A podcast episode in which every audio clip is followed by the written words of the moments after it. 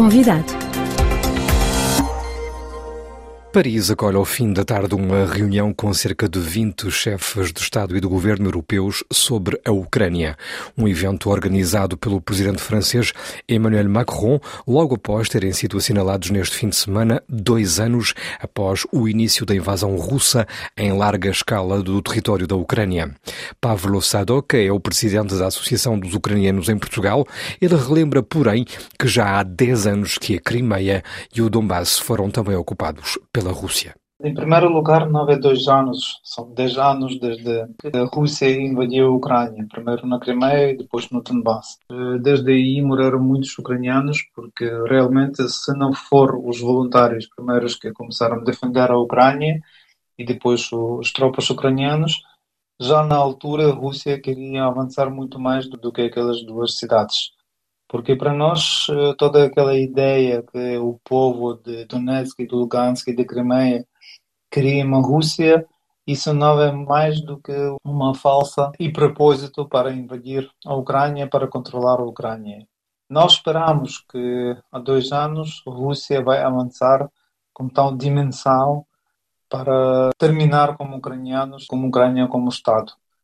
Pensamos que a Rússia vai continuar o seu jogo geopolítico com menos vítimas, com menos brutalidade. Passando dois anos, estamos a ver que, afinal, se o Putin perdeu completamente a cabeça e, e aquelas últimas declarações que fez o Putin ou o assessor de Putin Medvedev que disse que tem que outra vez chegar ao Kiev até mais mostram que não temos hipóteses para sobreviver como ucranianos do que continuar a lutar. Isto pode ser mesmo muito demorado, já são dois anos.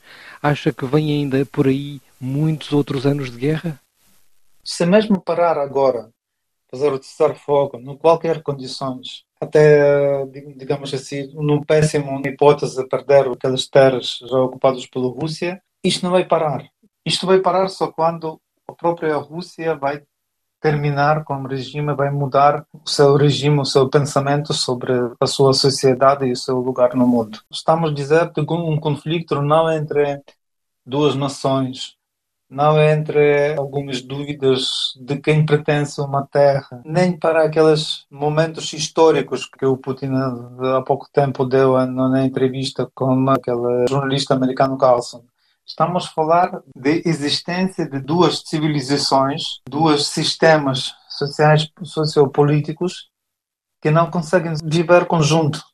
Uma é democracia uma é de pessoa livre e outra é do regime totalitário que infelizmente ainda estamos a acompanhar no século XXI. A ajuda que está a ser dada à Ucrânia não parece estar a surtir efeito, porque neste momento a Rússia está a avançar no terreno. A situação não, no terreno é, é de desespero mesmo. Nós estamos a olhar para a propaganda russa, eles dizem que elas estão a avançar e que, que conseguem chegar não sei até quanto. Eu, como responsável da Sociedade União, a quem estamos a ajudar os russos não conseguiram avançar muito. Aquela cidade de Eudiuca que eles conquistaram desde 2015, só agora conseguiram conquistar destruído completamente. Isso não é avanço para, para nós. Por isso não, não podemos falar numa, num cenário que os russos já conseguem estar superior dos, dos forços ucranianos.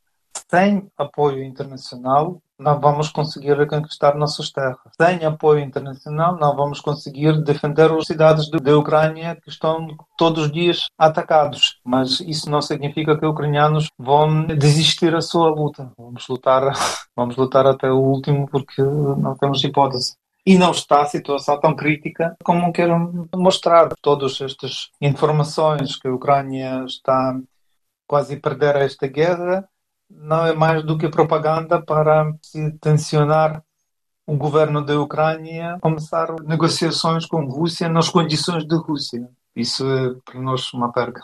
Tem noção em relação às pessoas que tinham deixado a Ucrânia ou que eram deslocadas dentro da Ucrânia ou fora, se de facto houve pessoas que se atreveram a voltar para a Ucrânia que ainda assim arriscaram ou de facto neste momento, dois anos depois, as pessoas que saíram nesta fase não equacionam voltar?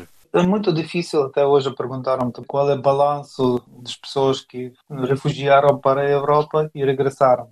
Não temos estes dados. Porque, em primeiro lugar, que pessoas que refugiaram na Europa estão livres de regressar, sem eh, registro, porque hum, já antes, entre a Ucrânia e a União Europeia, houve um regime sem vistos, de entrada sem vistos. Portanto, não, não podemos contabilizar quantas pessoas regressaram, porque também algumas pessoas regressaram, depois voltaram à Europa ou voltaram à Ucrânia, não, não sabemos.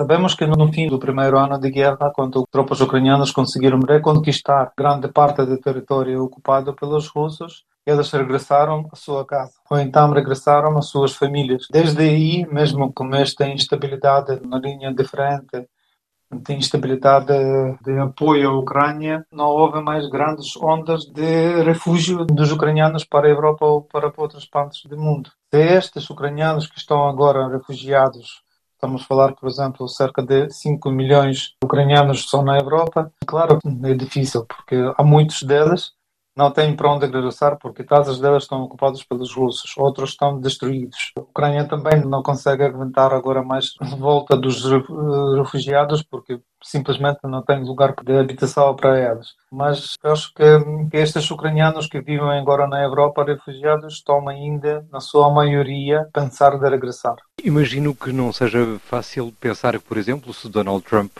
ganhar as eleições nos Estados Unidos, que porventura os Estados Unidos ainda poderão vir a diminuir ou mesmo a suspender a sua ajuda à Ucrânia, uma ajuda que não chega para acabar com a guerra neste momento. Como é que olha para essa situação? Para mim, últimas declarações políticos na Europa mostram que cada vez mais políticos europeus, ainda mais do que políticos, sociedades europeias começam a perceber toda a brutalidade do regime do Putin e todo o perigo para todos. Morte do mais... também um exemplo disso, é? Ainda mais, ainda mais. O, morte do Navalny, o Putin matou o Navalny simplesmente para mostrar à sociedade ocidental, mais do que para os russos, porque ele não tem que provar nada para os russos, mas para as sociedades ocidentais, porque ele está livre de fazer o que ele quiser. E não tem sanções porque todos têm medo do Putin, ainda mais, digamos assim, desculpa de uma frase de um macaco com bombas nucleares. Isso dá certeza ao Putin que ele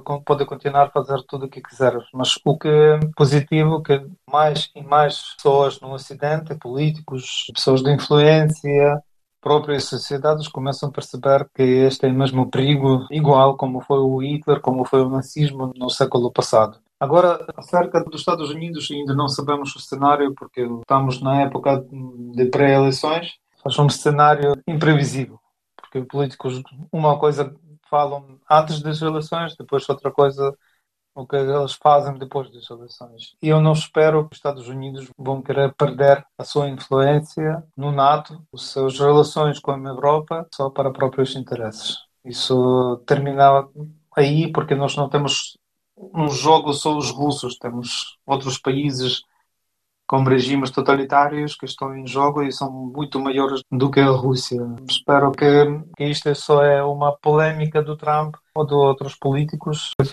Sim. Disse há pouco que falava de facto com soldados ucranianos que estão na linha da frente. Eles estão a lutar desde há dois anos. Qual é o estado de espírito que acha que tem o exército ucraniano dois anos depois? Estão muito cansados mas nós falamos antes de preparar todas as nossas ações no mundo nesta data de segundo ano da invasão larga a Ucrânia, eles dizem nós precisamos armas. Pedem a todos os países onde vocês estão, a todas as sociedades, que sem armas não podemos defender. Se tiver aquelas armas logo no início desta guerra, capaz já podíamos terminar no ano passado esta guerra. Foi falha de fornecimento de apoio militar à Ucrânia que provocou isso, que esta guerra continua como futuro para já, sem previsões. Eu sei que muitas crianças estavam a ser escolarizadas à distância. Dois anos depois, é ainda possível para elas continuar a acompanhar as aulas do sistema escolar ucraniano, mesmo estando no estrangeiro? Sim, estes programas continuam. Estamos, por exemplo, em Portugal, foi um excelente apoio do Estado da sociedade aos ucranianos. São muito flexíveis, estão a perceber eh, todos os problemas e tentam ajudar na, na melhor maneira destes problemas e continuam a ter programas que podem continuar a estudar a via externa nas escolas que não tira-lhes do âmbito ucraniano. Isso agradecemos. Ninguém força ucranianos de deixar de ser ucranianos, ao contrário, temos todo o apoio, por menos na Europa, salvaguardar a nossa identidade, as nossas relações com, com a Ucrânia. Era Pavlo Sadok, presidente da Associação dos Ucranianos de Portugal.